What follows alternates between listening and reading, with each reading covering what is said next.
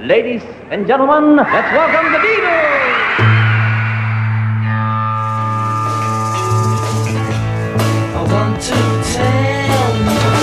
About the Beatles, der Podcast zu den Fab Four mit Malte Asmus. It's great, it's sold, it's the bloody Beatles, shut up. Was das weiße Album der Beatles mit Affensex zu tun hat, das habe ich euch ja schon im ersten Teil unseres Podcasts erzählt. Aber was war das mit dem Aufruf zum Massenmord? Wie hängt das Thema mit dem neunten Studioalbum der Beatles zusammen, diesem legendären Doppelalbum? Das lösen wir jetzt im zweiten Teil unserer Doppelfolge auf und was es speziell vor allen Dingen auch mit diesem Song zu tun hat, das sagen wir auch.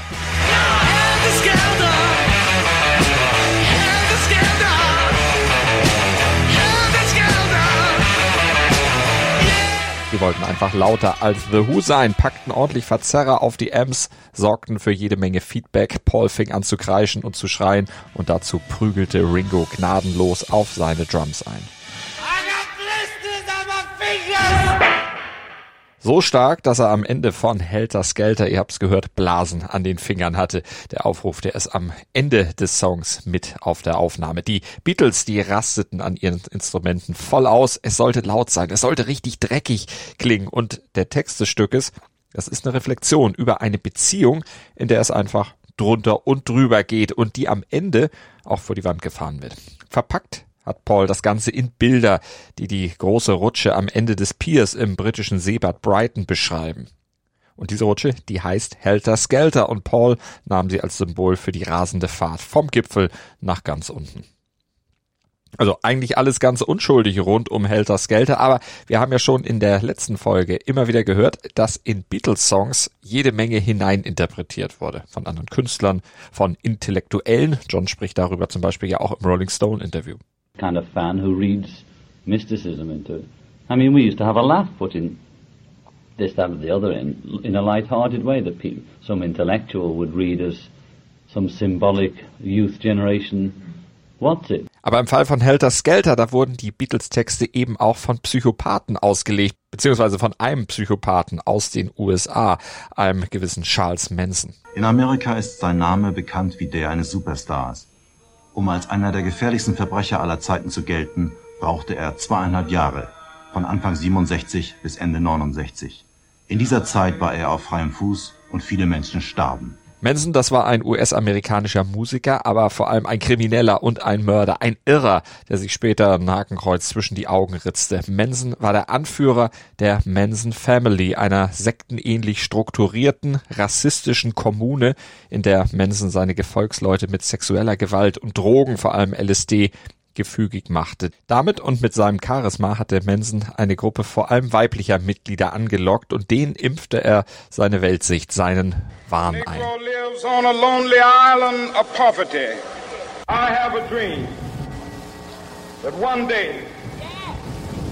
This nation will rise up and live out the true meaning of its creed.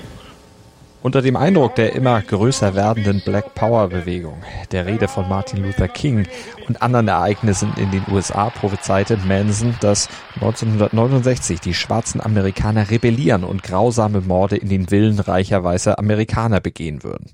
Daraus, so Mansons Vorstellung, würde dann ein Rassenkrieg entstehen, aus dem die Afroamerikaner als Sieger hervorgehen würden, die dann alle weißen Amerikaner ermorden würden. Seiner Sekte impfte Manson ein, überleben könnt ihr dieses Massaker nur, wenn ihr bei mir bleibt, in der Manson Family.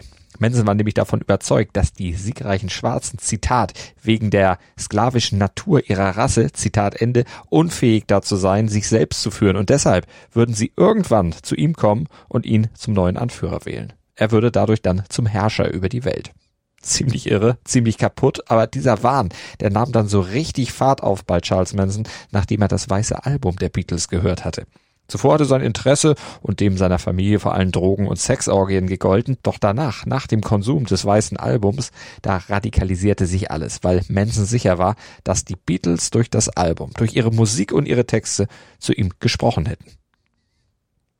Für ihn waren nämlich die Beatles die in der Bibel angekündigten vier apokalyptischen Reiter, diese Boten des nahenden Untergangs, die sollten auf die Erde kommen als Propheten mit menschlichen Gesichtern und Haar wie dem von Frauen, so beschreibt es Apostel Johannes in der Offenbarung 9, und mit leuchtenden Brustplatten. Und die deutete Manson übrigens, warum auch immer, als Gitarren und sagte, das sind die Beatles, diese vier apokalyptischen Reiter.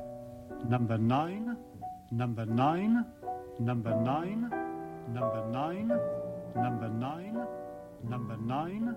Die Offenbarung heißt im Englischen übrigens Revelation 9. Und Revelation 9, das klang für Manson ganz klar wie Revolution 9. Dieses eigenwillige, experimentelle Stück auf dem weißen Album, diese Soundcollage, die John und Yoko zusammengebastelt hatten, die nach Chaos klang und in der sie verzerrt schrien.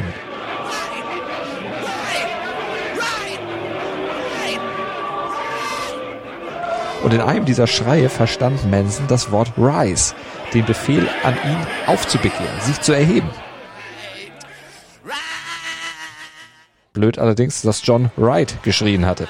Außerdem verwendete John in dem Song Maschinengewehrfeuer. Und nach diesem Schema setzte sich dann Punkt für Punkt Manson seinen Wahn aus dem weißen Album zusammen, indem er die Texte nämlich einfach falsch verstand oder vor allem sehr, sehr eigenwillig auslegte, sodass alles perfekt zu seiner Vorstellung passte, dass eben eine schwarze Revolte gegen das Establishment unmittelbar bevorsteht.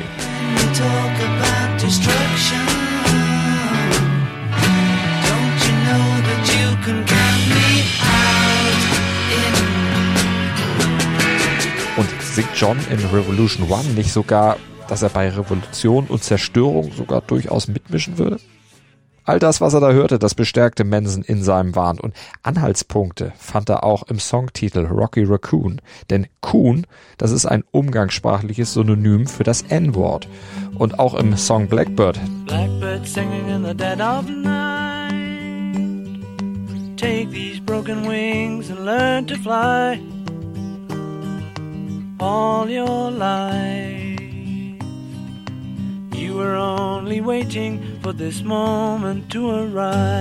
Da ging es um die Bürgerrechte der afroamerikanischen Bevölkerung in den USA, erzählt Paul hier dem GQ Magazine. Genauer gesagt, es ging um Frauenrechte. I'd heard about the civil rights troubles that were happening in, in the 60s in Alabama, Mississippi, Little Rock in particular. So that was in my mind and I just thought it'd be really good if I could write something that if it ever reached any of the people going through those problems, it might kind of give them a little bit of hope. So uh, I wrote Blackbird. And in England, a bird is a girl. So I was thinking of a black girl going through this, you know, you now's your time to arise, you, you know, set yourself free and uh, take these broken wings. Der Song hatte also schon mit dem steigenden Selbstbewusstsein der schwarzen Bevölkerung zu tun, aber keinesfalls so, wie Manson es verstehen wollte. Er sah in Blackbird nämlich den Versuch der Beatles, die schwarze Rasse, so nannte es Manson, auf Revolution zu programmieren. Für den Kampf gegen die weiße Oberschicht. Das Establishment oder auch, wie Manson sie nannte, die Pigs, die Schweine, beziehungsweise, um beim weißen Album zu bleiben, die Piggies. Have you seen the little piggies crawling in the dirt?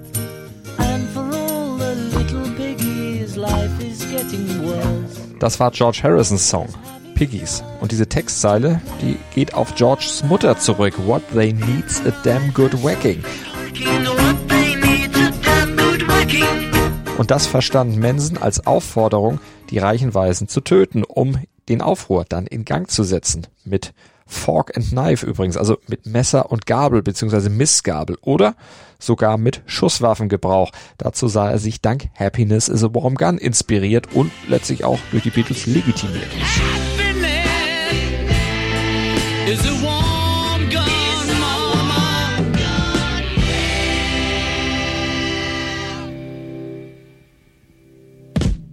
Jetzt gibt's noch viel mehr Songbeispiele aus dem weißen Album, die Manson in seinem Sinne sehr eigenwillig auslegte. Dem geplanten Aufruhr, diesem Rassenkrieg, gab er dann auch einen aus dem Album bekannten Namen, nämlich den Namen Helter Skelter.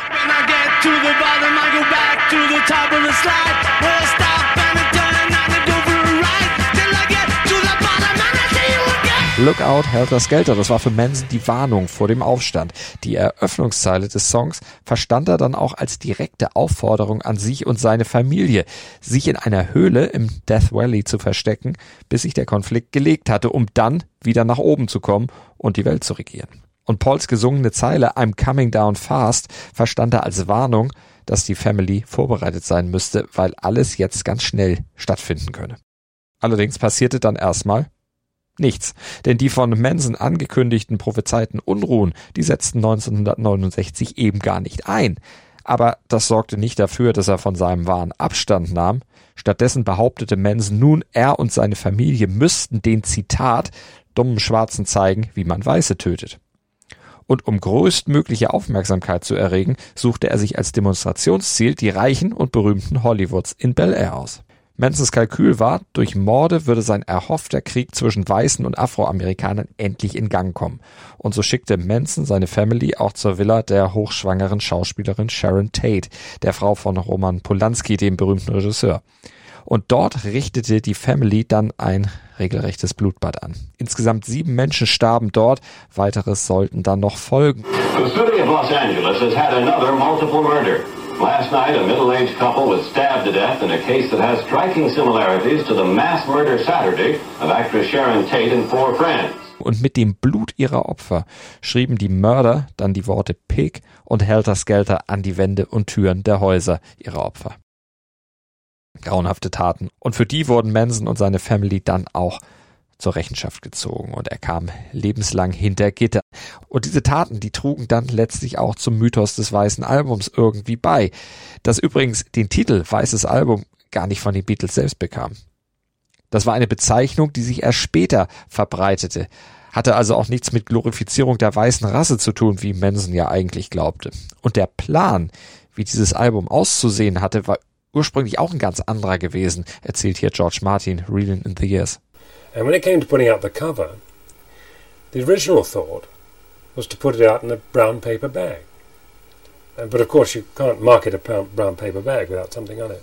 And then the idea, they wanted something that was completely anonymous. They wanted something that wasn't going to uh, say anything, that the music would say everything and they had the idea of a completely white front. Paul and John were very much in cahoots over this, and they just wanted the Beatles' name, not even printed, but Im- impressed in, in, in, the, in the paper. But they did actually agree that they should actually number all of, all of the records, which was a bit of a headache for EMI because if they issue a million records, you'd have a different number on each one. So I, th- I forget who got 0001 or whatever it was. I got number seven. um, and it, it, was a very effective cover. It, it, really worked. People still talk of the White Album, and it's, a, it's almost like a monolith now. Es sollte verglichen mit Pepper ein eher minimalistischer Ansatz für das Design gewählt werden. Und so arbeitete der Designer Richard Hamilton dann dieses Konzept aus, mit fortlaufender Nummerierung. Und beigelegt wurden noch vier Porträtfotos der Beatles und ein großes Poster mit den Lyrics des Albums auf der Rückseite. Und so wurde es zu einem Monolithen der Musikgeschichte, wie es George Martin genannt hat, und auch zu einem meiner Lieblingsalben der Fab Four. Aber mein absolutes Lieblingsalbum, das wird in unserer Serie erst noch kommen. Zwar noch nicht in der nächsten Woche, aber dann in der übernächsten Ausgabe von I Want to Tell You About the Beatles hier auf meinmusikpodcast.de. Dir hat dieser Musikpodcast gefallen? Dann abonniere, bewerte und empfehle ihn weiter. Mein Musikpodcast.de, Deutschlands erstes Musikpodcast-Portal. Von ABBA bis Zappa. Hast du selber einen Musikpodcast und willst ihn bei uns kostenlos hosten? Klicke einfach meinmusikpodcast.de slash meine-podcasts. Mein Musikpodcast.de, Deutschlands erstes Musikpodcast-Portal.